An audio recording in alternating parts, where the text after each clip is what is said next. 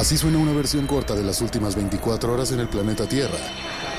La conversación del mundo, aquí, en el Brief, con arroba el Che Arturo.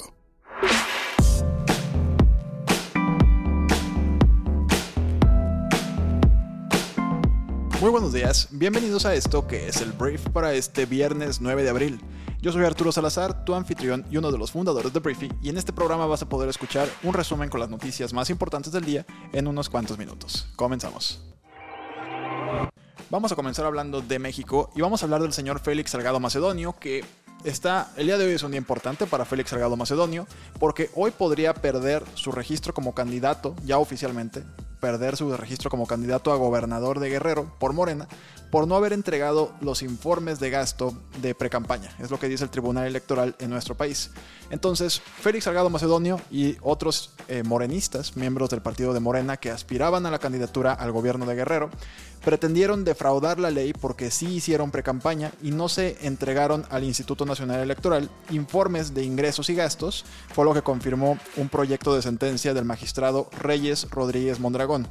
La propuesta que será votada la propuesta que será votada el día de hoy en sesión pública de la Sala Superior tumba los reiterados alegatos tanto del partido como de los aspirantes en el sentido de que nunca hicieron pre-campaña o bien que sí entregaron sus reportes de gastos pero de manera extemporánea.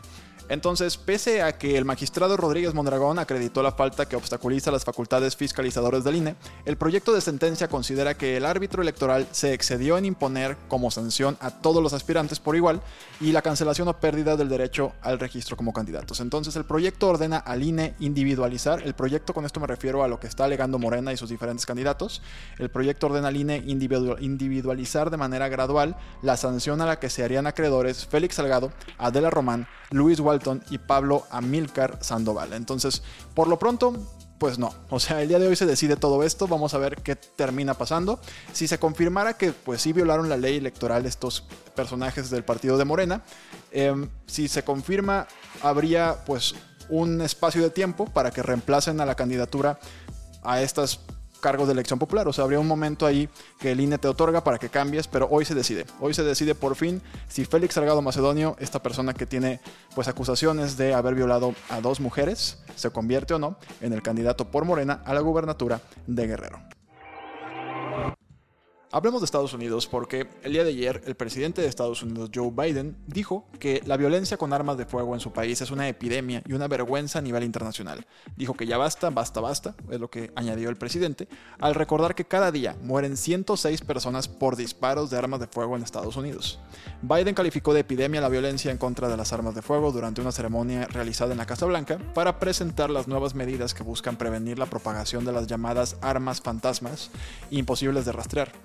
De hecho, ayer, solamente ayer hubo al menos seis heridos en un tiroteo en Bryan, Texas. Y esto es algo que históricamente ha sucedido en Estados Unidos. Hay, pues, políticos que han intentado eliminar las armas, pero es muy complicado. Están muy arraigadas a la, cultura. Hay muchos intereses económicos. Joe Biden, pues vamos a ver si hace un impulso real eh, obviamente a costa de, un costo político, porque esto le va a costar también en un tema político a los demócratas, pero por lo pronto, pues dice que es una vergüenza internacional que haya tantos asesinatos en Estados Unidos por armas de fuego. 106 personas mueren por disparos de armas de fuego en Estados Unidos todos los días.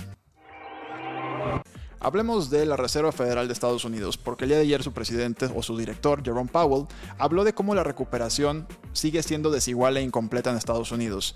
Y todo esto lo dijo en un panel virtual del Fondo Monetario Internacional. Dijo que el mundo no podrá reanudar por completo la actividad económica, económica hasta que el virus esté controlado en todas partes, al tiempo que pues instaba a las personas a vacunarse. Powell reiteró que un aumento esperado de la inflación será temporal en Estados Unidos y pues desvió una pregunta sobre si cumpliría un segundo mandato también al frente de la Reserva Federal. Pero es interesante, o sea, es interesante que él lo diga porque Estados Unidos ha estado mandando, ya está empezando a decir, bueno, el turismo, por ejemplo, de vacunación ya es una realidad en diferentes estados, ya va a empezar a ir mucha gente que tenga la capacidad económica de ir a Estados Unidos a exclusivamente. California ya la siguiente semana debería estar abriendo también ya las vacunaciones a todos los adultos sin preguntar quién eres ni de dónde vienes. Entonces, al final Estados Unidos pues quiere impulsar eso, que toda la gente se vacune, no solamente en su país, sino en todos lados, para que el mundo vuelva relativamente a la normalidad lo antes posible. Hablemos de empresas, vamos a hablar de entretenimiento más que de negocios, pero el día de ayer se confirmó que Spider-Man tiene ya un acuerdo con Netflix porque Netflix obtuvo los derechos exclusivos de Sony Pictures en Estados Unidos para las nuevas películas después de su presentación en cines en un acuerdo de varios años, lo que le otorga las próximas películas de las populares franquicias de Spider-Man y Jumanji. Y bueno, los términos financieros no se revelaron, aunque Bloomberg informó anteriormente que Sony estaba buscando que le pagaran hasta 250 millones de dólares por año por estas franquicias. Vamos a hablar de redes sociales porque ayer tal vez te diste cuenta que tanto Instagram como Facebook como WhatsApp, que son las tres compañías propiedad de Facebook, se volvieron a caer en todo el mundo. Las aplicaciones se cayeron por la tarde en la segunda caída de esta magnitud que se produce en las últimas semanas. Coincide además con la filtración masiva de más de 500 millones de números de teléfono de usuarios de Facebook, que son datos que se filtraron antes del año 2019 cuando la compañía parchó la vulnerabilidad que permitía obtenerlos. Entonces, pues no ha sido el mejor mes, el inicio del mejor mes para Facebook Facebook, o podríamos hablar, hablar casi casi del trimestre. Ha tenido muchos escándalos, muchas citaciones al Congreso para declarar acerca del tema de la seguridad, del tema de las fake news, el tema de la manipulación de las poblaciones. Entonces, bueno, esta es un, una raya más al tigre, diríamos aquí en México, acerca de lo que pasó ayer con Instagram, Facebook y WhatsApp Web. Y vamos a hablar de tres noticias, bueno, varias noticias de negocios, vamos a aventarlas una tras otra para que sea un poquito más ágil toda la situación. Vamos a hablar primero de Uber, que ayer se dio a conocer un estímulo de 250 millones de dólares destinado a traer de vuelta a antiguos conductores y a atraer a nuevos otros. Con la pandemia hay mucha gente que se bajó del carro, gente que conducía Uber que dijo, sabes que ya no, sobre todo por el riesgo de contagio. Entonces hablamos de 250 millones de dólares que se van a invertir para la incorporación, las bonificaciones, el pago garantizado y se va a dispersar en los próximos meses. También vamos a hablar de HBO, el canal HBO, que lanzó el día de ayer un nuevo tráiler lleno de spoilers de la octava y última temporada de Game of Thrones como parte de su celebración de los 10 años del Iron Anniversary.